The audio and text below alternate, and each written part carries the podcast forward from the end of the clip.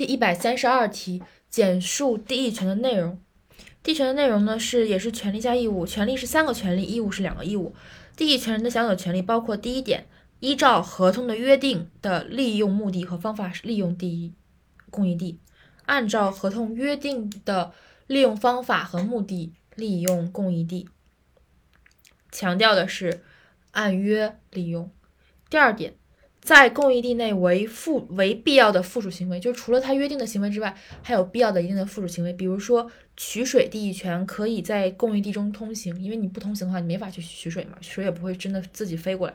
第三点就是物权请求权，在权利受到侵害时，主张物权保护或者请求侵权人承担侵权责任。一个是物权保护，一个侵权责任，这也跟那个居住权比较相似，如排除妨害或消除危险、赔偿损失等。